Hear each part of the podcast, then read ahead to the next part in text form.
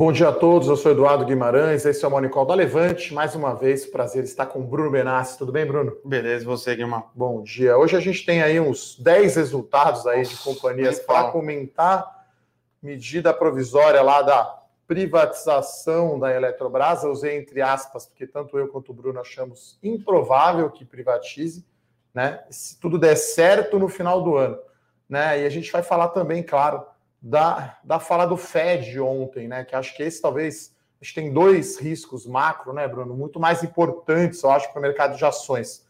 Primeiro é a taxa de juro americana. Sim. Então, a Treasury está em 1,3% ao ano. Indicadores da economia americana, como vendas de varejo, é, indicando um aquecimento, um medo né, do Fed subir o juro, tirar ali aquele monte de benefício né, de dinheiro que eles estão jogando. E aí seria ruim para o mercado emergente ter taxa de juros americana em alto. Então, o Jerome Powell falou que a economia americana ainda não dá sinais para ser feito um movimento desse tipo. E outra é a conta pública aqui, né, que aparentemente a nova liderança da Câmara e do Senado está evoluindo positivamente lá, a questão do auxílio, colocar algo pontual para não complicar ainda mais a conta, né? A gente está falando aí de um déficit de 200 bilhões né, de reais então, é, mais, enfim. 270 bilhões. O mercado vai falar é, mais é, de Petrobras mesmo e de Eletrobras. Né? Então, a gente vai falar sobre tudo é, hoje. É, antes de entrar no macro, eu queria fazer uma observação muito importante. Né? É, a gente abre aqui algumas recomendações né, para fomentar a educação financeira. A gente tem diversos produtos e carteiras aqui na Levante. Eu cuido de melhores ações dividendos small caps, o Bruno junto com a equipe e com o Rafael Bevilacqua do Bolsa 3.0, fundos imobiliários, carta de estrategista, Pedro Bresser cuida de ações de crescimento. Então, é uma carteira que é pensada para diversificação, para diminuir risco, quando uma empresa vai mal, a outra vai bem. Né? Então, a gente olha setores, a gente analisa o fundamento das empresas, as carteiras têm mais ou menos ali 10 papéis. Né? Então, a gente abre aí uma ou outra né, para para dar ali uma amostra grátis, vamos chamar assim, para os nossos seguidores, assim como às vezes a NET abre lá o Telecine, uhum, o HBO uhum. no final de semana. Então, a minha observação é a seguinte, pessoal: não é só porque a recomendação aberta que é para você colocar todo o seu dinheiro nela, tá? Então, né, a gente falou muito aqui na segunda e na terça-feira sobre a posição da Levante de encerrar né, a, a recomendação nas empresas estatais. Né, a gente acha risco demais. E aí eu trago um dado interessante, tá? Então, né, a gente está falando aqui de investir para ser acionista da empresa, né? Não é um day trade, um swing trade, uma coisa de curto prazo. Então, quem comprou o Banco do Brasil na promoção ontem ganhou a mesma coisa de quem comprou Itaú. Né? Então, seria mais ou menos como você pagou a mesma coisa por uma vodka Absolute, que é o Itaú, e uma vodka garrafa de plástico.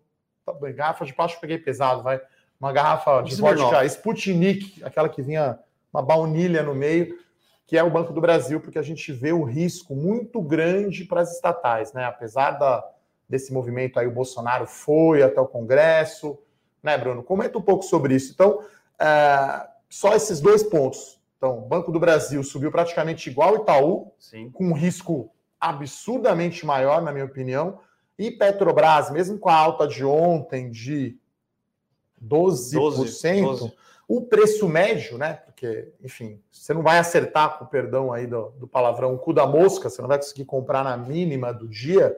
O preço médio de Petrobras subiu só 6,5%, tá? E o preço médio de ontem, que foi 23,5%, a ação fechou a 24%, ainda é 20% abaixo desse furacão que foi a saída aí do Castelo Branco.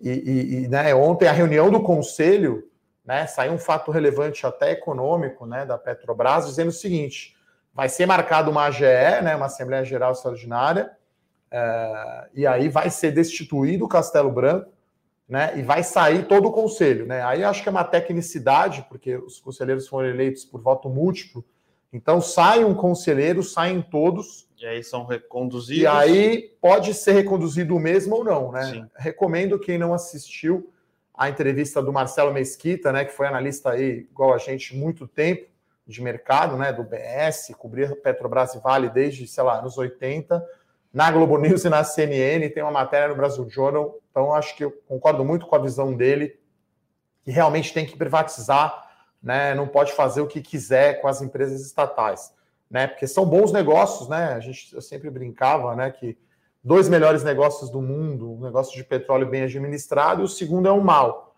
Agora, a gente acredita que se não puder aumentar o preço, imagine a Vale se chegasse falando, não, o minério de ferro é nosso, não pode aumentar o preço, porque vai aumentar o preço do vergalhão e aí a construção civil vai ser prejudicada. Então, não ia adiantar nada, né? Subir o minério para 150 dólares, o dólar subir de 5 para 5,50, e aí a Vale não pode repassar o preço, ou a Suzano não repassa o preço né, internacional. Então, é claro que é muito mais complexa do que isso, não à toa fizemos duas lives de mais de uma hora para falar sobre o assunto, mas eu queria né, passar essa posição, né? É, muitos do, dos que nos acompanham aqui sabem disso, mas alguns não. Então, para deixar isso bem claro. Então, é, não dá para ficar operando nessa queda, né? Até se você quiser comentar lá sobre RB, acho que é um ponto também interessante. É, né? Tem muita gente comentando que é, tem que ser buy and hold, é, tem que comprar quando cai, mas lembrando aqui que a gente tinha IRB na carteira, carteira de dividendos. Na carteira de dividendos. Exatamente. E quando começou, quando veio a cara da, da esquadra, começou todo aquele problema, a gente parou, sentou e tomou uma decisão mais ou menos semelhante como a da Petrobras, né? Na verdade foi você. Eu, eu fui um pouquinho mais teimoso e eu, eu tive um prejuízo um pouco maior. Mas é, a gente achou melhor sair, né? Mesmo é, com uma na, quedinha pequena. Na carteira de dividendos, né? No dia 12 de fevereiro, foi logo após o resultado né, do ano, eu escutei o conference call, os executivos não responderam, né? Ainda eram os executivos que depois foram acusados de fraude, né? De roubo. E aí eu falei, não, vou estopar, né? Até o título aqui da, do relatório, o relatório 52 da série de dividendos, chegou a hora de estopar venda IRB. E aí aqui eu fiz um meia-culpa, porque a gente erra, né? A gente não vai acertar todos os calls, né? E aí estava preocupadíssimo ali que tinha perdido 5% do patrimônio dos nossos assinantes, né? Mas aí depois o papel chegou a subir um pouco, mas aí veio toda aquela questão de Warren Buffett não é acionista, nunca fui, nunca serei, e aí as ações simplesmente acumulam uma queda de 80%. Então, assim, não acho que seja a mesma situação. Petrobras e RB, e RB teve a maior fraude das companhias abertas brasileiras, talvez mais que a OGX e PDG, né? Foi quase uma Enron brasileira, foi um absurdo, mas assim, é melhor sair na hora que o risco está alto demais. Então, essa foi a decisão. O IRB era uma das oito empresas na época que eu tinha na carteira de dividendos, estopei com 5%. Petrobras aqui, eu acho que na carteira a gente estopou com 10% de queda, né? Porque, como eu falei, tem que olhar ali, se olhar o preço médio, né? Ontem subiu 6,5%. Então, beleza, para um day trader, 6,5%, tá, pode ser legal no dia, né? Mas também 20% no outro dia de perda é ruim. Então, o que a gente busca aqui, né, Bruno, é a gente acertar uma empresa, uma carteira que renda 20% ao ano todo ano. Porque aí, se você tem 20% ao ano de retorno todo ano, juros compostos, isso multiplica por milhares de. Milhares não, mas por várias vezes num período longo, né, Bruno? Então. É, exatamente. E lembrando que é, durante o, o, pior momento da pandemia, a Petrobras chegou a bater 12 reais. E, na, e naquele cenário, dado a governança que, que a gente imaginava que tinha, é, tudo estava acontecendo, a gente achava a Petrobras a 12 reais barato. Então a gente continuou com o código Petrobras a 12 reais. Continuou na carteira. Continuou na carteira. Então é, a gente mudou agora né, com tudo que aconteceu nos últimos, nos últimos tempos. E a pergunta que a gente tentou responder, que é um, e é um call macro da Levante, é que a gente ainda continua acreditando que o petróleo vai subir esse ano. E a questão, que eu acho que é uma das questões principais da nossa cabeça, é o petróleo pode bater 75 dólares o barril. O que vai acontecer se o barril de petróleo chegar nesses níveis. Nossa. A gente, claramente, a gente não, não, a gente não sabia o que ia acontecer e não saber o que ia acontecer com o barril de petróleo subindo mais de 20% aí, subindo um pouco, mais 20% do, da cotação de hoje, é muito complexo, é, é, muito ruim e se não vier um, um reajuste como a gente a gente imaginava que aconteceria quando era o Castelo Branco, cria muita incerteza para o papel. Então, é, não é só o, o call interferência ou não, é, é o call como vai continuar a cotação do, do, barril de petróleo no mundo, a gente acredita que é para cima, e quando esse barril de petróleo for para cima, o que vai acontecer? A gente não imagina o dólar dando uma embicada muito forte, a gente imagina que o dólar vai ficar mais ou menos na casa de 5,20. Então é barril de petróleo a 75 dólares, é, dólar a 5,20, 5,20 e pouco, num cenário de inflação aumentando, num cenário de eleições se aproximando, num cenário que o, o presidente é, é, teve uma postura. O, todo mundo vai falar que o Pedro, o Michel Temer também demitiu, ou demitiu ou forçou a demissão do Pedro Parente. Mas a, a, visão institucional e como foi feito foi diferente do que foi agora. É, o jeito que foi feito, né? Porque provavelmente o Roberto Castelo Branco não ia continuar, né? Porque é uma das maiores empresas do mundo e do Brasil. Então, o presidente dessa empresa tem muito poder, né, principalmente aqui no Brasil, em termos de cargos, né? Então, o presidente de Petrobras dificilmente mesmo fica mais que dois anos em qualquer governo, Lula, Fernando Henrique, grande Michel Temer e, e Bolsonaro.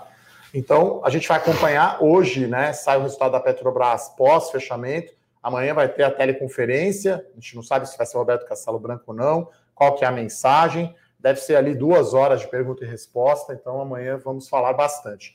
Mas hoje, né, a gente quis dar esse posicionamento, porque a gente não foge da raia, tá? A gente dá a cara a tapa aqui.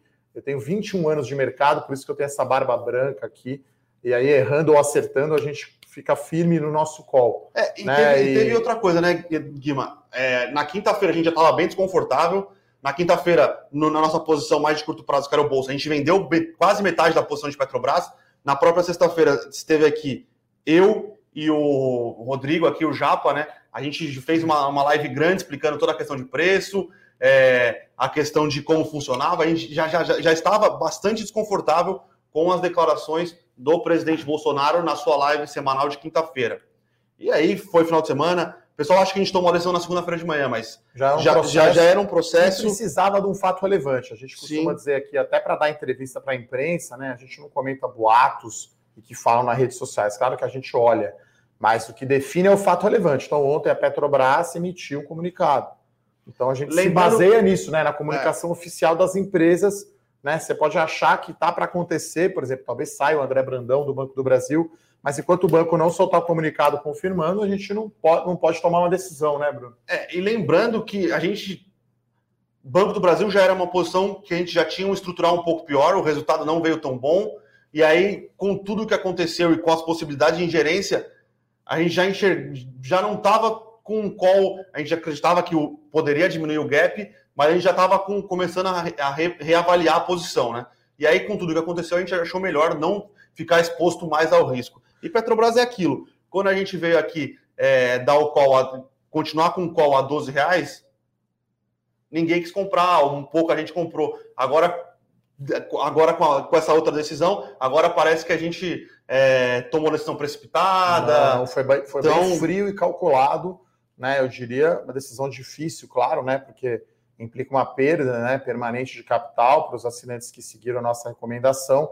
É, não tinha como saber, né? Eu acho que é um evento, é, um evento aí, quase um cisne negro, né? Um cavalo de pau ali é, no que vinha sendo feito, né? Em Petrobras. E, pode, e foi uma destruição de valor gigante, né? mesmo com a alta de ontem, ainda está falando de 20% de queda. É claro que, né, se a gente soubesse mesmo, tinha saído antes, enfim, né? Se a gente soubesse, eu não estava aqui fazendo morning call, estávamos eu e o Bruno Ricos aí andando de avião e provavelmente na praia. Tá? É, e... Acho que vamos, vamos, vamos focar nos resultados, sim. né? A gente hoje tem cinco. A gente tem Pão seis açúcar, resultados, né? Pão de açúcar, VEG, Vivo, Vivo Unidas, no Unidas Ocamérica, né? Que eu falo Ocamérica, é. que é Unidas é o novo nome, e XP. E XP. A gente não olhou a fundo o Gerdau, mas Gerdau divulgou o resultado hoje de manhã também. Então. É... Tem muito resultado. Eu acho que o mais forte desse é a XP. XP, né, XP veio bastante forte, né? É, continua crescendo. E no call ontem. É... E no call ontem a gente viu a XP dando os primeiros números de como vai funcionar né, e o que ela quer implementar na operação de crédito. Que ela começou com o cartão de crédito. Inclusive, a gente comentou aqui quando a gente estava divulgando o relatório do, do Banco BTG, que o BTG foi mais ágil do que a XP na implementação da parte de banco de varejo, né? Mas a XP veio ontem é, indicando que tem boas perspectivas e com o, o, cenário de crédito de possibilidade de aumentar é, a sua margem líquida, né? Então, é, Até eles aumentaram a previsão de né? guidance. De guidance, né? Até assim, nos parece uma margem líquida muito alta, porque a alíquota de imposto de renda foi só 9% no trimestre. né? Porque tudo que é despesa de bônus, né, de stock option, ele, é, como isso é não caixa, isso é provisionado, né, não é pago necessariamente, então isso diminui a base e tem um caixa também que fica num paraíso fiscal. Então, é, aumentou, acho que para 24% a 30%, né, a, a margem líquida. Esse é o intervalo agora. Então, uma margem líquida bem alta. No fim do dia, como já tinha saído os dados operacionais, né, de ativos sob custódia, clientes ativos, né, então o que, o que surpreendeu foi o lucro, que veio Sim. bem maior, né, então a receita líquida EBITDA acho que vem meio como o esperado, e aí eles tiveram essa elevação de guidance, eles mudaram a, a, o jeito de calcular o take rate, que é a comissão que eles ganham, então é, o resultado claramente forte ontem não andou, né, lá na Bolsa dos Estados Unidos, hoje deve andar forte. Outra empresa que aí divulgou um resultado forte, acho que talvez local aqui seja o mais forte desses que a gente está falando, é a VEG. Né? Então a VEG continua entregando assim crescimentos de lucro é absurdos, máquina, né? né? um motor realmente impressionante. Né? Vamos pegar aqui alguns números aqui para falar. Né? A VEG divulgou hoje o resultado antes da abertura, então cresceu aí a receita líquida 30% aí na comparação anual, né? no quarto tri é bastante, o EBITDA, a margem, né, aumentou para 20%. E aí, com isso, o lucro líquido né, cresceu, é, a margem líquida aumentou para 15%. Né? Então, é um crescimento de quase 50% no lucro. Né? Então, é uma empresa que é sempre considerada cara, a gente. E sempre está entregando. Né? É, é, uma recomendação aberta de, da, da série Ações de Crescimento, Growth Stocks. De novo, faço o disclaimer: a ação é boa, está na carteira mas tem outras cinco empresas, então não é para pôr o dinheiro todo em VEG, mesmo o VEG sendo muito bom, você não pode, uma carteira, ter um papel só, né? Nas nossas carteiras a gente tem no máximo 15% de participação numa empresa. Então, um resultado forte, então, e a VEG soltou. Pagamento de dividendos não é um dividendo muito grande, né? Pegar aqui o número, é, 35 centavos por ação, é 0,4% e anunciou um desdobramento, tá, pessoal? Até ia brincar aqui para mostrar para vocês o que é o desdobramento. É a gente pegar uma nota de 50 reais e transformar em 5 de 10. Não gera valor. Você vai ter mais liquidez, dependendo do lugar que você está. O cara não tem troco para 50. 10, é, 5 notas de 10 é melhor que uma de 50. Quando acontece um desdobramento, é a mesma coisa, tá? Então não gera valor. A gente bate nessas teclas aqui de educação financeira né? Temos cada vez mais seguidores aqui, pessoas novas chegando no mercado, chegando na bolsa. É porque tem essa crença, eu acho, né, Bruno? Porque sempre sobe quando tem um desdobramento, mas não gera valor, tá? Só aumenta a liquidez. A VEG já é uma ação extremamente, extremamente líquida, extremamente coberta, né? Então a ação está aqui subindo 4,5% hoje, tá? E é o resultado mais forte aí dessas empresas que a gente comentou aqui. Outro resultado que veio muito forte é o da Unidas, né? Então, o setor de locação de veículos está bombando, né? A ocupação uh, no aluguel de veículos, né? No hack, no rental car, foi 85% no trimestre, né? Não tinha carro para alugar ali no final do ano, ali Natal e Ano Novo. Uh, a divisão seminovos, né? Que são os carros usados, foi o destaque, né? A margem EBITDA dessa divisão, que geralmente é no máximo 5%, foi 10%. Então foi uma porrada a divisão seminovos. Deixa eu tirar uma dúvida com você, que acompanha mais o setor. É, a gente viu que faltava carro novo na, nas concessionárias. Você via, você queria comprar, não sei, eu não compro, eu não tenho carro, não gosto de carro, não gosto de dirigir. Mas, por exemplo, meu pai estava querendo trocar de carro, não tinha o carro que ele queria comprar na concessionária e o carro só ia ficar pronto daqui a Três, quatro meses. O carro uma fila grande. É, você acha a locadora que... não aumentou frota, né? Você acha não que conseguiu. os resultados a gente viu movida também, o resultado do Seminole foi muito forte. Você acha que uma, com, a, com a, uma normalização de, de, oferta de veículos, como é que vai ser o resultado dessas, dessas locadoras aí nos seminovos, que normalmente não é que não agreguem resultado, mas normalmente é uma forma de gerar caixa para continuar comprando o carro, né? Nesse último resultado, realmente foi um. Foi, foi, foi, um ponto fora da curva, né? Eu diria que não é margem de 10% nunca, né? Então esse negócio é assim, né? Unidas, Localiza, Movida são muito grandes, eles compram carro com as montadoras mais barato, eles alugam né, para aluguel de carro geralmente 12 meses e aí vende o carro para o mercado de usado. Né? Então, como eles compram mais barato, eles, consigam, eles conseguem ter um ganho, né? Ao contrário da gente, pessoa física, você tira um carro zero na montadora lá, e você usa um ano e vai vender, você vai vender por menos. Tá, então essa margem eu acho que não é sustentável, mas como não cresceu a frota e teve esse problema de não ter carro novo, teve essa distorção, né? Então é um resultado que eu acho que não vai se, se continuar em 2021, né? Tanto que as margens ali entre zero, a movida às vezes até dava negativo, tá? Essa divisão seminovos. Então 5% já é uma margem extremamente alta, 10 então foi altíssima. Mas eu estava falando, então são três pontos, eu acho que o resultado é muito forte, né, da Unidas.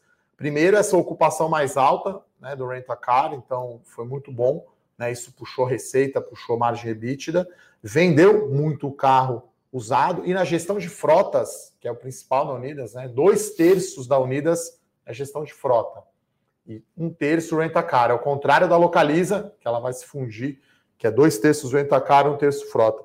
Na receita de frota, cresceu 18% ano a ano, que é o negócio mais previsível, que tem margem mais alta. E aí, por isso que ela teve um retorno sobre o capital investido, né, um ROIC, 13,9%. É claro que esse resultado né, anualizado aí do trimestre foi beneficiado por esse 10% de margem aí do, da venda de veículo, não deve ser tão forte para frente. É claro que o catalisador aqui também é mais a fusão, né, a Localiza, que eu acho que é um ganha-ganha, é, a gente espera aí, já foi submetido ao CAD, né, o, o, processo de fusão.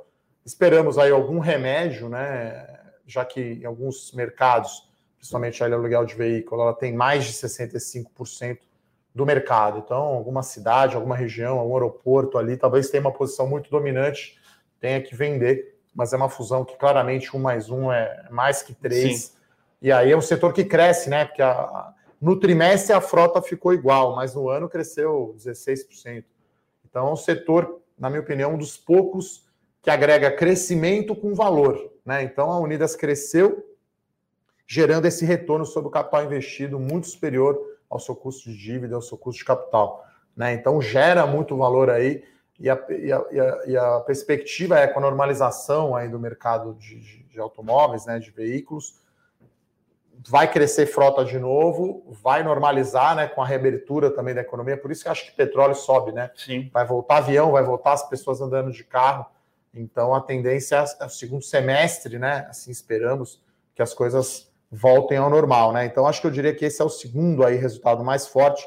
As ações estão subindo 2,3. Eu vou aproveitar e perguntar para o Bruno aqui, que acompanha mais de perto aqui, o resultado do pão de açúcar, né? O açaí já tinha ontem. divulgado ontem, pela primeira vez separando, né? Tá na moda o spin-off, né? Você separar aí as empresas para ter melhor precificação. Veio bom o resultado aí do Pão de Açúcar? Resultado bom, resultado surpreendente, tá? A gente gosta do case. É... O pessoal já estava tá, perguntando a parte da, do spin-off, a gente explica daqui a pouco. O resultado do açaí ontem foi positivo, foi positivo, a gente comentou aqui no Morning Call. O resultado do Pão de Açúcar foi positivo também, tá? É, ele cresceu o same store sales, né, que é bem nas mesmas lojas, no Brasil e no êxito, né? Lembrando que o, o Pão de Açúcar hoje tem uma participação relevante no êxito, que é um é um business igual do Pão de Açúcar, só que, só que atende Colômbia, Uruguai e Argentina. Obviamente o resultado do êxito foi um pouco é, impactado pela Argentina, mas a margem do êxito, o, a participação do, do, da Argentina no êxito é pequena, é 5%. Mas o resultado bom, é, é o resultado que anima mais né, o, o, o, os investidores, pensando no sentido de que o, pão de açúcar ele conseguiu melhorar a rentabilidade das, do, das suas bandeiras de multivarejo, que era uma das reclamações aí do mercado nos últimos, nos últimos trimestres. Né? O pão de açúcar vinha com alguns problemas para rentabilizar o extra e para rentabilizar principalmente o pão de açúcar. E aí ele veio numa, numa campanha de ou fechar muitos supermercados do Extra, né, principalmente o, Extra Hipermercado, que é um mercado muito grande, ou transformar esse Extra Hipermercado em açaí. E esta, esse fechamento ou essa migração para açaí contribuiu para a melhoria de margens da empresa e o Pão de Açúcar ele está adotando um novo modelo de loja, né? A gente vê, a gente já foi algumas aqui em São Paulo, é um, é um modelo de loja um pouco mais interessante, tenta agregar alguns serviços, tem café, tem é, você come sushi, então. Com o cara tocando um saco. É, então parece que ah. é, ele conseguiu melhorar a margem aí do, do, desses, desses negócios que vinham bastante pressionados. E o, o interessante né, também foi a divulgação dos resultados do e-commerce deles, né? Que é o James, que é o Retire Aqui, que é o Click and Collect, que é o Pão de Açúcar em casa. Então, um crescimento forte e um crescimento é, que atingiu o break-even, né? Hoje, o, a parte de e-commerce do Pão de Açúcar se sustenta. Então, ele gera caixa e ele não precisa mais ficar é, dragando caixa e, e margem dos, dos, outros business do Pão de Açúcar. Então foi um resultado que a gente gostou bastante, tá? Lembrando que o Pão de Açúcar ele vem subindo é, nos últimos meses aí, principalmente, porque o mercado começou a colocar na conta o spin-off do Açaí, né? O Açaí é um business de growth, é, é um business que consegue crescer bastante, cresce a, é, todo ano 30%, 40% da receita e cresce o lucro 30%, 40%. Então, vai sair do Açaí vai sair debaixo do Pão de Açúcar, vão, vão ser duas ações separadas. Para cada uma ação do Pão de Açúcar, você vai receber uma ação do açaí, né? Então, é uma. E aí vão, você vai ficar com business diferentes. Um business de crescimento e um business mais resiliente, que é, que é o Pão de Açúcar. Pessoal, amanhã, dia, 20, dia 26, né? Que é sexta-feira, é, é, o dia X, né? Quem tiver ação do, do, Pão de Açúcar até esse dia vai receber sua ação é um do açaí, um, né? um para um. Cada ação da Exato. Pecar 3, recebe açaí 3. E aí a precificação do açaí vai ser feita na abertura do mercado na, na, na segunda-feira, dia 1 de março, começa a negociação. E aí, muito provavelmente, vai ter uma correção, né? Mas aí a correção vai ser a mercado. Que é uma distorção, na verdade, né, Bruno? Porque o açaí vale hoje quase a companhia inteira, né? Quer dizer, um pedaço, né? Já que o Pão de Açúcar você tem basicamente lá os supermercados, supermercados extra e tal, e tem o atacarejo, né, que concorre com Atacadão do Carrefour e, e o Walmart, né, com o Suns Club, né. Então você tem praticamente ali dentro da empresa só uma divisão já vale mais que o todo, né? É, então, hoje tem nas... um potencial geração de valor, como Sim. a gente chama, né, destravar valor, né? Sim, hoje na, nas nossas contas, tá? É, foi o que o Guilherme falou. Só o açaí negociando ali a múltiplos inferiores a, por exemplo, ao que saiu o Grupo Mateus, né? O Grupo Mateus saiu no múltiplo preço-lucro de 22 vezes. A gente está sendo bastante conservador nas nossas análises. O açaí a 15, 16 vezes preço-lucro vale o que vale o, o pão de açúcar Inteiro. hoje na bolsa. Então, você, na teoria, você estaria ganhando o açaí e levando o pão de açúcar de graça, entre aspas. E o que a gente gostou desse resultado é que mostra que o pão de açúcar está gerando valor, ele está conseguindo é, melhorar a rentabilidade e com essa opcionalidade do, do e-commerce gera é, oportunidades de ganhos no pão de açúcar, que foi um, um, um business, né? Um setor que ficou bastante. É, era bastante. Não mal visto pelo mercado, mas era um setor que tinha bastante desconfiança, né? Então, é, mas curiosamente o mercado parece não ter gostado, né? As ações estão caindo ontem, aqui 0,2%. Ontem bem, caiu andado. Ontem caiu também. Ontem caiu também, apesar do forte resultado. É, a gente ainda acha que os resultados foram bastante positivos, tá? Ó, olhando aqui por cima, tá, pessoal? Foi uma porrada o resultado da Gerdau. Gerdau, tá? né? Então... Gerdau, então a margem EBITDA na, no Brasil foi 31%, tá? Então o que eu tô vendo aqui, o EBITDA, né, que é uma métrica para geração de caixa, veio 20% acima do consenso de mercado. Então foi resultado porradaria da Gerdau, está subindo aqui 5% o GGBR4, o Goal aqui, que é a Itaúsa da Gerdau, está subindo 3%. E por último, né, muito resultado hoje, a gente está falando aqui resumido, tá? A gente mandou no nosso Eu Com Isso de hoje, né, detalhado todos os números, né, do resultado de Unidas, VEG, Vivo, Pão de Açúcar, XP, né, cinco resultados então a gente vai falar aqui da Vivo, né? Que foi um resultado. Nossa, tinha até esquecido que tinha Vivo. Um pouco fraco, né? Vamos dizer assim. É, principalmente na divisão, né? Que a Vivo tem receita móvel e receita fixa. Na móvel, receita de serviço móvel cresceu 2%. Né? Então, um número um pouco mais fraco que a Claro, né? Que cresceu acima de 7%. Mas, por outro lado, a Claro deve perder no futuro receita fixa, né? Que é aquela que a tecnologia antiga, né, do cabo, né, da TV a cabo antiga, que tem uma internet mais, mais lenta, né, e uma TV pior. E na fixa é natural, como a Vivo não está focando é, em fi, tá focando em fibra e banda larga, né? Então fibra e banda larga crescem, mas é só 30% da receita fixa. Então a receita fixa caiu aí 7%. Dado também a condição econômica, as lojas de shopping fechadas e tal, o pré-pago cresceu mais que o pós, então, o ARPU, que é a receita média por usuário, caiu um pouco. Então, foi um número um pouco mais fraco. Também a receita de aparelho caiu por conta de ter o, os shoppings fechados. Agora, é, é, gera muito caixa a Vivo. né, anunciou inclusive um dividendo extraordinário, né, e, e deu um, um dividend yield total, aí vou pegar o número aqui, de 7% no ano, né? Então é muita coisa, tá? A Viva anunciou 1,6 bi de reais de dividendo, isso dá 94 centavos por ação, né? É, 2,1% de retorno, né? No ano de 2020, ela distribuiu 5,4 bi, retorno de dividendos, JCP, que é o juro sobre capital próprio, 7%. E a Vivo soltou um fato relevante também, que a gente vê como positivo, que ela quer fazer igual a Oi, ela quer segregar o seu negócio de fibra ótica numa empresa à parte, né? Vai ter ali uma, uma divisão de infraestrutura da Telefônica Espanha e provavelmente vai ter um investidor, assim como a Oi está fazendo lá com a Infraco. Né? Então, é, a Vivo divulgou um resultado bom né, em termos de margem, a margem EBITDA dela foi recorde, até bem acima aqui da nossa projeção, foi 43,6% de margem EBITDA, mas o mercado acho que olhou a receita de serviço móvel, comparou com a Claro, viu que foi pior eu acho que tem um potencial, como a gente acha também Pecar, em Açaí, de destravar valor para Vivo esse negócio de fibra ótica. É claro que não é tão grande, né, comparado ao tamanho da Vivo, uma companhia aí de 11, 12 bi por trimestre, né, de receita, é muito grande, mas eu acho que isso pode gerar valor para os acionistas, né? Vamos lá dar uma olhada nas perguntas, Bruno. Tem uma pergunta boa aqui do Matheus, perguntando de Bradesco e do Banco Next. Eu ia te fazer essa pergunta. Então, eu acho que o Bradesco está tentando seguir o que o Itaú fez né? O Itaú era que teve a sacada genial né, de separar a participação dele da XP numa empresa à parte. Né? Porque quando você separa as empresas, que são de muito diferentes, você destrava valor. Vou lembrar aqui, caso recente, Gafisa separou de tenda, não fazia nenhum sentido baixa renda, Minha Casa Minha Vida, junto com média alta renda.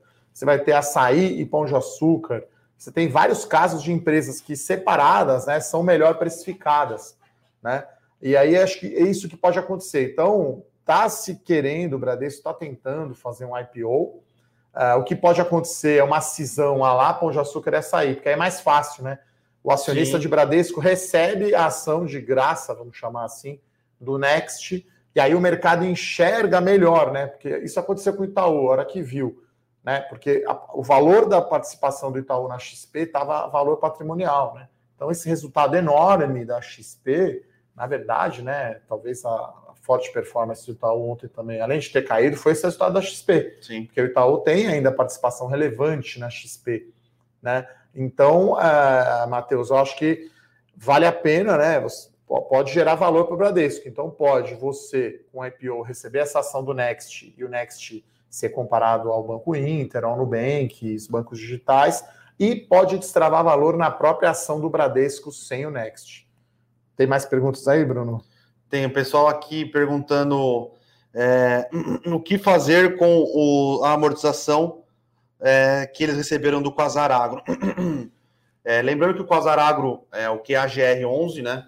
É um fundo imobiliário, é um fundo imobiliário que investe em no setor imobiliário dentro do setor de agronegócios. Né? Ele compra galpão, galpões, é, galpões logísticos ou silos é, e mais normalmente operações de contratos atípicos, né? Ele tem galpões da, da BRF, ele tem silos da BRF, ele tem silos da Bela, Bela Agrícola e loca eles por contratos de longo prazo ali, né?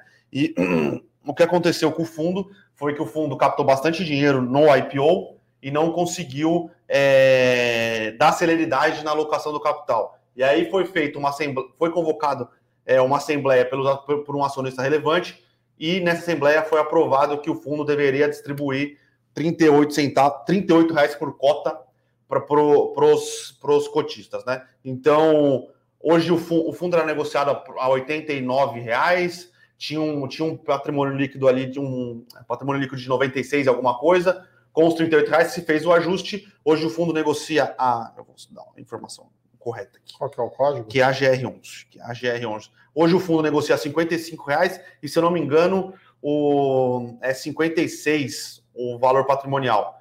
É, o que eu indicaria para quem tinha o fundo e recebeu o, os, os, os, o, essa amortização, né?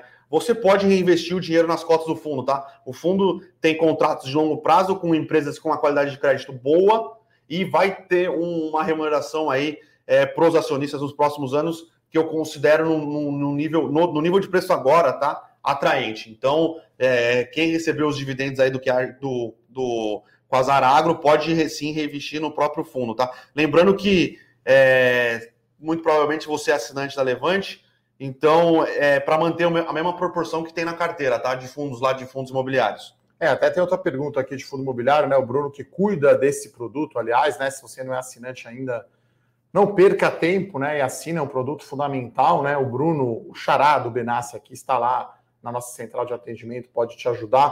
O pessoal pergunta aqui, o Igor, de IRDM, né? O é o Iridium. Que você tirou da carteira ah, recentemente. Né? A gente gostava mais do fundo quando o fundo ele era um fundo que operava mais na parte de recebíveis mesmo. Ele era um fundo que tinha uma carteira high grade, né, que é uma, uma carteira com uma qualidade de crédito um pouco melhor, né? Normalmente são créditos é, em, em, em, operações de, de contratos atípicos, com garantias, garantias do imóvel e garantias da própria é, devedora do imóvel na, na, na, jurídica. E aí ele mudou um pouco a estratégia e começou a ser é, seed money, né? Ele começou a ser boleta grande de fundos de recebíveis pulverizados. É, e a gente achou que não fazia sentido para a nossa é, estratégia, né? Ele estava dentro da nossa estratégia de high grade, né? Não fazia sentido a gente continuar com a posição dentro desse fundo, porque a qualidade do crédito se deteriorou de maneira é, considerável com, esse, com, essas, com esses aportes nesses fundos. O fundo teve uma valorização excessiva é, lembrando que o fundo conseguiu manter, em parte, um, um dividendo alto pelo IGPM, de, que ele recebe pelo IGPM, que era o lastro dessas operações que estavam nesses fundos de qualidade de crédito um pouco mais baixa, e ele também conseguiu manter um dividendo mais gordo, porque ele era o seed money e ele flipava, né? Ele vendia as cotas conforme o fundo ia aumentando a cotação. E lembrando que esses fundos, conforme foram pagando dividendos altos, eles, eles viraram queridinhos das pessoas físicas, né? Porque todo mundo acha que. Todo mundo acha, não, mas muita gente ainda faz análise de fundos imobiliários pelo dividend yield. Então, é, a gente acha que esses fundos não vão conseguir manter a distribuição de dividendos pelo, pela queda do GPM, vai então diminuir a, distribuição de dividendos para o Iridium desses fundos e vai diminuir o preço desses fundos que o Iridium ganhou dinheiro flipando. Então, a gente acha que, dado o risco dado o retorno esperado, não fazia mais sentido a gente ter o, o Iridium na nossa carteira, tá? Bom, pessoal, o pessoal falando aqui, VEG é muito diferente de RB, tá, Giovanni? Então, enfim, é uma empresa que é referência de qualidade há 20 anos, tá? E a RB foi uma empresa que fez o IPO recentemente, Sim. não tem como comparar, assim, é, eu acho a RB com VEG, um caso de fraude também, que é algo que não dá para dizer. E, e, assim, aqui a gente está falando de opiniões, né? Estava passando aqui pelas perguntas, né? Eu e o Bruno achamos que a Eletrobras não será privatizada, quer dizer, colocar uma Golden Share e fazer uma oferta foi o que a Petrobras fez, né? O BNDES foi lá e vendeu a participação. Sim. Iria vender, né? A participação que elas têm, eles têm ainda nas PN, mas eles mesmos deram um tiro no pé, né? Com 20% de queda no valor de mercado. Quer dizer, o valor que o governo tem, que o BNDES tem na Petrobras, também foi para o ralo com as declarações infelizes aí do Bolsonaro, enfim. Veremos os desdobramentos, né? Vamos ver o que, que sai no resultado hoje, o que vai ser falado no call amanhã, né? Voltando a falar de Petro, se sai o conselho inteiro, é bastante negativo, né, para a Petrobras. Né? Se, se no melhor cenário, vamos ser otimistas aqui, entra só o general lá para ser o presidente, mas se mantém o conselho e o general continua agindo de acordo com as regras né, da Petrobras, é positivo, mas a gente não vê isso. Eu acho muito difícil, pelo tom né, mais eleitoreiro aí do Bolsonaro, né, pensando nos caminhoneiros. Como disse ali o Marcelo Mesquita, que é um conselheiro, por que, que só gasolina tem que ser barata? Né? Por que não comida? Por que não escola? Por que não hospital? Né? Essa coisa do Brasil de ser, de escolher os campeões nacionais, né? Claramente uma, uma estratégia que não, não deu certo. Uh, Eletrobras é hoje está bombando, tá? Então está subindo mais, aqui 10%. Só mais uma outra coisa, tá? Eletrobras não vai ser privatizada. Pode anotar, né? Não, não, não. Mesmo a proposta do governo não é de privatização da Eletrobras. A proposta do governo é diminuição de participação do, do Estado brasileiro de 50 e alguma coisa para 45 com o Golden Share, Share, através só de uma diluição de participação é. numa oferta secundária, tá? Que então, é talvez é uma forma que está não é uma para a Sabesp também, né? É uma só, é uma privatização soft, tá? Não seria uma privatização é, aberta. Então, obviamente, me, me, melhora a governança, melhora, é, diminui a participação estatal, melhora uma série de, de, de, outros fatores. Mas não é uma privatização propriamente, tá? O governo é, ainda vai continuar com uma participação relevante da Eletrobras. E só uma coisa, a gente acha que nem este cenário é, é, é, é possível. O estudo vai, o estudo do, da, do BNDES vai demorar oito a nove meses. Vai lembrando no final do ano, vai entrar na eleição, né? É, e só lembrando uma coisa, tá? O Michel Temer tentou isso e quando o Michel Temer tentou propor, as, as ações da Eletrobras subiram de maneira absurda.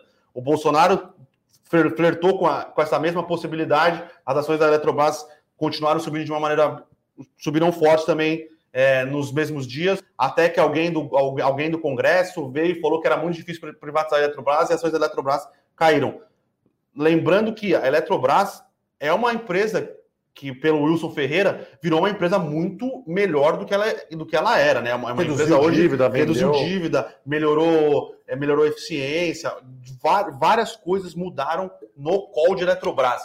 E, e só isso faz com que a Eletrobras hoje é, tenha um valor maior do que tinha há 10 anos atrás. Mas o call só de privatização na Eletrobras, é, a gente acha que é, é você fazer trade de notícia ao invés de, de, de fazer a análise propriamente dita da empresa. Não, tá? E, e para carteira, até tem uma pergunta interessante aqui, né? Como que a gente supera o Ibovespa, né? Pergunta do Wagner Santos Lima, né? É escolhendo setores e empresas que vão ter melhor desempenho, né? Que esse é o objetivo das carteiras aqui da Levante, na verdade.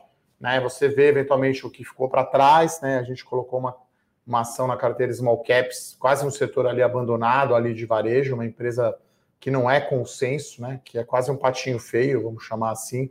Então é pegar alguns calls contrários, pegar papéis que estão com desempenho abaixo, que vão ter bons fundamentos e bom desempenho. Né? Acho que é, é isso que é o importante, né? De você ter o retorno efetivamente acima do índice, que é bastante difícil, tá? Então a gente está aqui todo dia analisando, a gente eventualmente mexe na carteira assim, os fundamentos mudam, né, imagina, a Petrobras, né, na carteira Melhores Ações, ficou quase três anos e deu zero de retorno, né? Deu sim, prejuízo para o assinante. Né? Então a gente não está pegando esses movimentos de curto prazo, né? A gente quer um compounding, que a gente chama, que é crescer o patrimônio pensando lá na frente, né? Que é, então, essa é a nossa estratégia aqui. A gente faz um top-down setorial, o Rafael é mestre nisso, né? No Bolsa 3.0, de olhar os setores com o macro e aí a gente olha de baixo para cima, os nossos analistas olhando no detalhe as empresas, por exemplo, o Rodrigo Japa olhando commodities, a gente faz a conta. Claro, tem outros analistas, né? A Nelly, o Rodrigo Carneiro, o Fernando, enfim, Felipe Berenguer, outros analistas que olham também, eu, o Bruno, Pedro. E a gente olha as empresas que vão estar melhor naquele setor. Né? Então, é, até o relatório de small caps de ontem, a gente mostrou isso, né? O attribution que a gente chama, né? Quanto cada empresa trouxe de resultado para a carteira. E aí a gente mostrou as que não trouxe também, né? Que é isso, numa carteira de 10, você vai ter talvez 6, 7 empresas indo bem, duas, três estão pior, né? Que o índice. Sim. Então, isso é, isso é relativamente natural. E aí a diversificação é, é essencial, né, Bruno, para poder ter esse retorno superior, né? Não, concordo, concordo. É... Diversificação, e a diversificação aqui, eu estava aqui com o Fernando ontem, é, acho que não só mais em, no Empresas Brasil, né? Existe agora a possibilidade de investir de maneira bem fácil em BDRs, existe a possibilidade de você conseguir investir bem fácil nos Estados Unidos se você quiser investir através da, da Avenue, né? Que é uma corretora. Lembrando que a gente não tem parceria com ninguém, a gente só acha, a gente comenta corretoras que são de fácil acesso, e a Avenue hoje é uma corretora de fácil acesso para você conseguir investir nos Estados Unidos, né, em português, faz, o, faz a remessa de câmbio online, então, é... então acho que não só investir mais no Brasil, né? Você consegue abrir hoje o, o seu o seu o seu universo de investimentos, seja através de BDR, seja através dos próprios dos próprios investimentos ali nos Estados Unidos, na Avenue ou, ou, em alguma outra corretora. Se você tiver bastante dinheiro mesmo, você não precisa abrir conta na Avenue, você pode abrir conta é, direto nos Estados Unidos, ou no JP Morgan, ou no, é, Goldman Sachs, mas aí já é um pouco fora do, da minha alçada aqui, do meu poder, porque eu não, eu não consigo. Eu, eu invisto nos Estados Unidos e invisto ali na parte de, da Avenue mesmo, mandando é, meu, meus trocos ali de vez em lá. quando. Eu abri também recentemente. E para finalizar, né, pessoal, essa questão de, de sair, né, foi, foi algo institucional, não foi nada pânico, tá? A gente olhou o fundamento. E aí, assim, se não vai ter mais venda de refinaria, se talvez não vai ter repasse de aumento do preço do petróleo, é um risco muito grande. E aí a gente vê outras opções melhores na carteira, inclusive no setor de commodities. Tá? Então é, é simplesmente isso. Tá? Então é, é, é, é uma, é, foi uma notícia bombástica, né? vem um fundamento e muda a tese né, de investimento. E a gente vê opções melhores. Né? Aquela história, você vai dormir né, com uma carteira, você tem que pensar que você vai comprar essa carteira amanhã de novo. Né? Essa frase aí do João Luiz do Braga, né? Da, acabou de da notícia aqui de última hora aqui. Modal acabou de entrar com pedido de IPO na B3. Então, é, IPOs continuam aí bastante aquecidos. Então tem muita oportunidade, né? Muita empresa é, fazendo IPO, setores novos na bolsa. Né? Até a gente viu aí a live aí do CEO da Pets, né? Que está no momento aí excelente. Foi uma empresa que a gente recomendou a entrada na IPO. Então é isso, assim, 20 anos de mercado, o Rafa de mesa de buy side tem mais de 10 anos, uma decisão que não foi fácil, mas a gente decidiu estopar, né? É, Aí pessoal... depois, ex-post é, é, muito fácil, né? Poxa, poderia ter esperado, porque no dia seguinte subiu 10, mas teria perdido do mesmo jeito, né? E agora a gente não vê a mesma perspectiva, tá? E a gente vê já um esquema já eleição, um modo eleição ali, e, e, claramente um lobby favorável a, a, caminhoneiros, né? Pessoal, desculpa o barulho é. aí, que o pessoal tá lavando a janela aqui do prédio, tá? É, uma dúvida do Josmir aqui. Bruno, uma opinião sincera sua.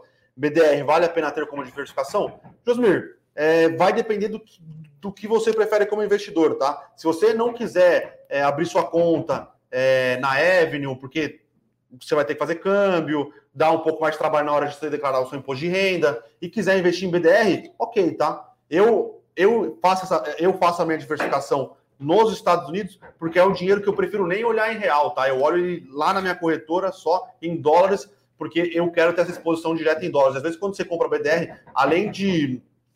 Você fica muito apegado a quanto tá valendo em real, né? E eu acho que eu, particularmente, prefiro olhar sempre em dólar, sempre em moeda forte. Mas é, uma vez você é uma, vai câmbio, ser uma né? definição, vai ser uma Você é fechou sua. o câmbio, você está olhando o retorno em dólares, né? Eu acho que isso é muito importante. Eu sempre falo isso também, diversificação. Então, acho que existe a opção aqui de comprar alguns BDRs em reais, e aí, e assim, quando você olha o IVVB 11, né, foi o melhor rendimento aí de classe de ativo em 2020, porque o dólar foi um dos melhores, né? sim, né? Sim, Então você tem, você, quando você compra um, um BDR ou um ETF, né, de S&P, que é o IVVB 11, está comprado em bolsa americana e em dólar, né? Você vai ganhar o que os dois subirem.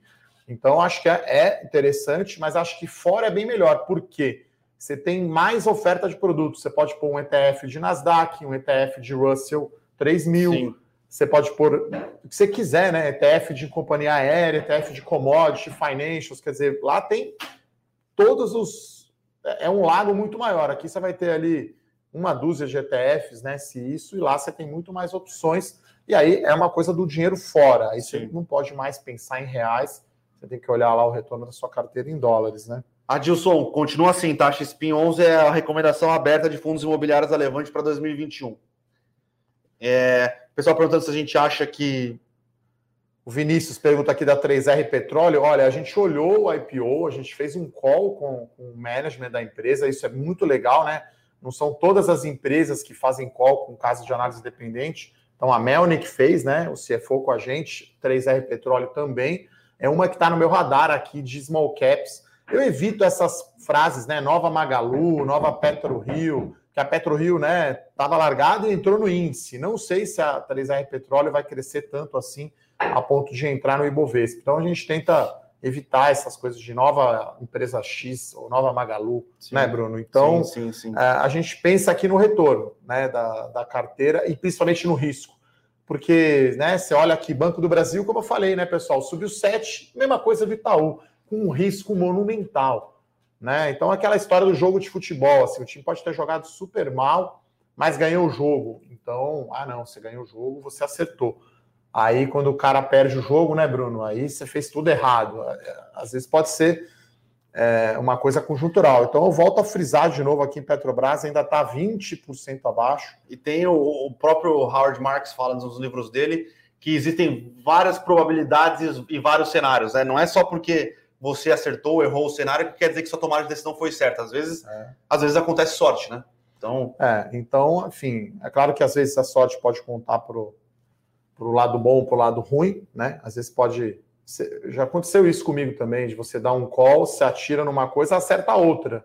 Eu lembro, eu estava até falando com uma amiga esses dias, Cirela, né? Lá atrás eu dei um call de venda, porque era o papel mais caro, quando eu trabalhava na fatura ainda, acho que isso 2008. E aí teve um estouro de custos de obra gigante na Cirela, foi a primeira que reportou. E aí o papel caiu absurdamente. Então a minha recomendação de venda foi a mais acertada mas eu atirei numa coisa, eu achava que era caro o valuation, né, múltiplo mais alto, e aí teve um rombo, né, na, na, a companhia reportou um prejuízo gigante.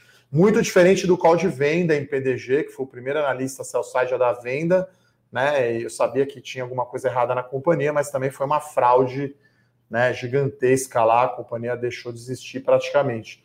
Né? Então a gente não está aqui para operar evento, e aí quando muda, né, muito evento, porque a gente tem um, um, como se fosse um mandato aqui, né? Como se fosse um avião com vários instrumentos. Então tá lá o avião perdendo altitude, você desliga o piloto automático e tem que puxar, entendeu? E aí é isso. É, foi o que aconteceu com o Petro, né? É, eu volto a falar, pessoal. Imagine a Vale sem poder aumentar o preço do minério de ferro. Seria péssimo, né? Então, entre Petro e Vale, pô, é no-brainer ficar em Vale, né, Bruno? Mata-mata aí, Petro e Vale, é muito fácil, né? Eu já era Vale antes, né? E setor elétrico também, né? Eu falei essa semana aqui da CETEP, que com perdão do trocadilho é um reloginho, né? Pagou 9% de retorno de dividendos. Gera caixa uma vez, dívida líquida EBITDA, não tem estatal. Pô, empresa redondinha. Então, muito melhor ter CETEP do que ter Eletrobras. Agora, é claro, né? Essas empresas que têm muita volatilidade atraem mais interesse. Eu acho que você pode também fazer uma fezinha aí, né? Pode apostar aí na privatização da Eletrobras, mas põe um patrimônio pequeno, pessoal. Não põe muito dinheiro nessas coisas de muito risco, tá? E aí diversifique a carteira, né? As recomendações abertas não é para você comprar 100% do seu dinheiro. A gente tem uma carteira aqui na Levante, né? A gente tem três anos já de vida, né? Melhores ações e, e dividendos. Acho que até o próprio Carta vai completar três sim, anos sim. agora né? Três anos de carteira, tá, pessoal? Então, enfim, a gente tem responsabilidade aqui. Agora, é claro, né, que foi uma cagada, né? O timing não foi bom, óbvio, mas, mas é isso, né? Você tá lá num, num lugar, começa a pegar fogo, você sai correndo do cinema. É meio quase isso, sabe? Eu diria. Você tá lá e você precisa sair. Você vai arriscar? Não, não. A brigada de incêndio vai vir e vai apagar. Não. Eu vou sair mesmo, correndo, largo as coisas que estão na minha casa. Se a minha casa, meu Deus do céu, bater na madeira aqui, o apartamento começa a pegar fogo, eu vou sair correndo, né? Não vou tentar salvar a TV. Talvez eu salve o livro do Howard Marks e do, do Benjamin Graham, mas, brincadeiras à parte, é isso. Você tem que agir quando os fundamentos mudam, né? Principalmente quando muda a percepção de mercado, né? E aí foi algo binário, né, Bruno? Assim, foi um cavalo de pau né? 180 graus, mudou completamente. É, da última vez eu até falei 360 graus, ficou meio ruim, né? É, ficou meio Luciana Gimenez, né? Então, pessoal, é, para finalizar. Só aqui... mais aqui, ó, tem um mata-mata. Tem um mata-mata? Você falou de mata-mata, a galera já aproveitou ah, já. Aqui. gosta, né? É, Tecnis. Oh, desculpa, Tecnis. Tem outro Ixi, cara que fala de Tecnis aqui, eu errei. É, Ezetec ou Cirela? Cirela, mas a Ezetec é muito boa também. Eu, Ezetec, eu prefiro Cirela porque paga dividendos. A Zetec não. Então a Cirela pagou um dividendo aí bem gordo aí em 2020, deve continuar pagando, deve vir um resultado forte aí no quarto tri.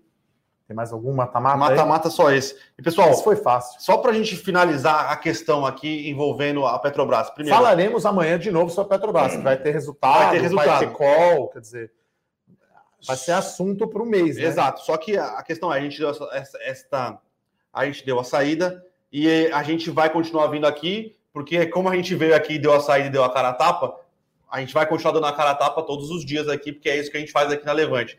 A gente não se esconde, a gente vai estar aqui to todo dia vai ter um morning call, vai estar eu, o Eduardo, ou Pedro, ou o Japa, É, porque a vida de analista é essa. O Fernando também. O Fernando. Analista. Então, e só uma coisa: se você estiver confortável e achar que o governo, se o petróleo, se o barril de petróleo subir para 65 dólares o barril, a política de preços vai continuar a mesma, tudo bem, é sua opinião, é sua visão, pode continuar com o Petrobras. É isso, eu acho que é isso. A questão é, se você estiver confortável e achar que o governo e a nova, e a nova é, diretoria da Petrobras, que vai ser comandada agora pelo, pelo general, general Luni Silva, vai manter o barril de petróleo em nível, vai manter a precificação do, do, do combustível da Petrobras com o mercado internacional, eu acho que você, se você tiver confortável, se você tiver convicção, beleza. O problema é que a é, gente e, não outro, acredita e outro nisso. ponto também, né, pessoal? Nossa carteira, enfim, a decisão, né, de seguir ou não uma carteira é sua. Né? A gente recomenda que sim, né? Como o Bruno falou aqui, a gente recomendou a Petro lá a 12 reais, né? Se tivesse comprado a Petro a 12 reais, vendendo a 23 agora, teria ganho 100%. 100%. É claro que é difícil acertar o time, né? Exato de comprar na mínima, mas a decisão, né, de, de comprar ou não é sua. Você assina os nossos produtos. A gente procura com isso, né, agregar primeiro educação financeira, análise independente, né, de qualidade, com experiência, né, com a minha, do Rafa, do Bruno, juntar aqui vai dar aí 50 anos de experiência, os analistas todos aí combinados, e você pode ou não seguir a recomendação, né? Mas, enfim, acho que faz sentido, né, você assinar quando a gente fala para vender, porque ou bateu no preço ou porque é muito risco, pensar, né, pelo menos, né? Tem gente talvez tenha posição grande, né? Eu acho que, sei lá, tem muita gente aqui que tem ainda, não decidiu vender. Pense, então, pelo menos, reduzir a posição, né? Porque assim, a gente está alertando, ó, pessoal, tá muito risco, tá muito risco, tá muito risco. Depois não adianta a gente vir aqui falar, eu te disse, eu falei, né? Então, é, a gente prefere sempre pensar no retorno ajustado pelo risco. Esse é o ponto, né, Bruno? Olhar só o retorno e olhar só depois. Ontem, o day trader que entrou, comprou na mínima e vendeu na máxima né, do fechamento, ganhou aí 12%. Na média ganhou 6%. Um risco gigantesco, sendo que só o Itaú deu 6% também. Né? Então, é, a gente prefere sempre o qual relativo e sem pensar no risco, né, Bruno? Acho que é isso, né? Temos mais alguma pergunta? Eu acho que não. Bom, pessoal, gostaria de agradecer então a participação de todos aqui. A gente entende a frustração, é sempre difícil lidar com perdas, né? Isso é normal aí na psicologia do ser humano, mas como eu sempre falo, para deixar uma mensagem final, não fique animado demais quando acerta o call, não fique depressivo quando erra. Acho que é, esse é o esse é, esse é o desafio, né, Bruno? É, pessoal, não foi uma decisão fácil, tá? Final de semana foi difícil.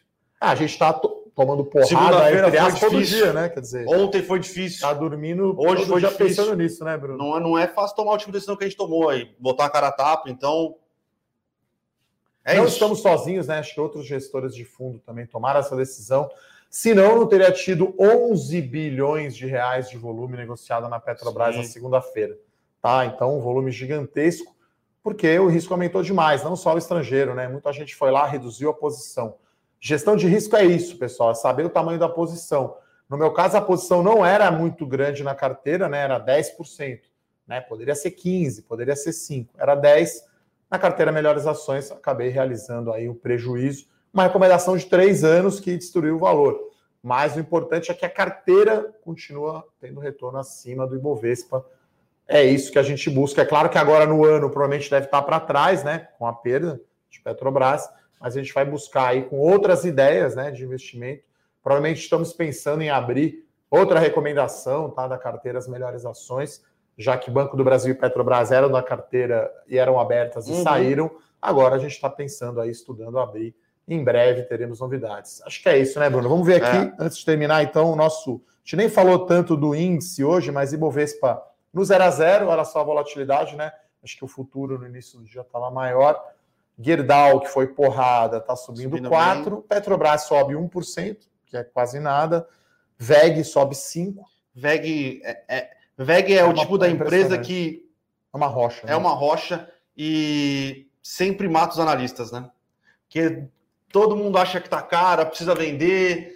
Sell side principalmente, que olha sell side de banco. Agora, pelo menos, quando a gente, a gente lê bastante sell side, agora tá todo mundo neutro, né? É, tem ações que não dá para shortear, como a gente fala, não dá para operar vendido. Acho que VEG é uma delas, né? Essa lição, você vai tomar muito calor shortear VEG, porque achar que tá caro, o cara entrega um resultado acima do esperado, aí o consenso vai ser revisado para cima. E, e, é isso. Eu vou ter que fazer uma, é... eu vou ter que fazer uma pergunta do Adilson aqui para você, que é. É, ele o qual que não termina? É aqui, ó. Edu, que foi pior na segunda-feira? A Petro ou perder para o Botafogo? Olha, o São Paulo, acho que está num processo de botafoguização. Tá? São mais de 10 anos na fila, sendo humilhado em todos os clássicos. Né? Se bem que esse, esse, ano teve uma coisa típica, ganhou do Palmeiras lá no Allianz, que nunca tinha ganho. Esse é o melhor, é, é o ponto alto do São Paulo esse ano. Então, como eu não ganho o salário que os caras ganham lá, né? Eu não fico mais nervoso vendo meu time ser humilhado. Realmente foi um papelão perder para o Botafogo, né? O Botafogo tinha feito um ponto só em 2021. O São Paulo foi péssimo mesmo. Eu não posso falar muito, tá? O Palmeiras perdeu para o Botafogo e empatou, se eu não me engano. Então.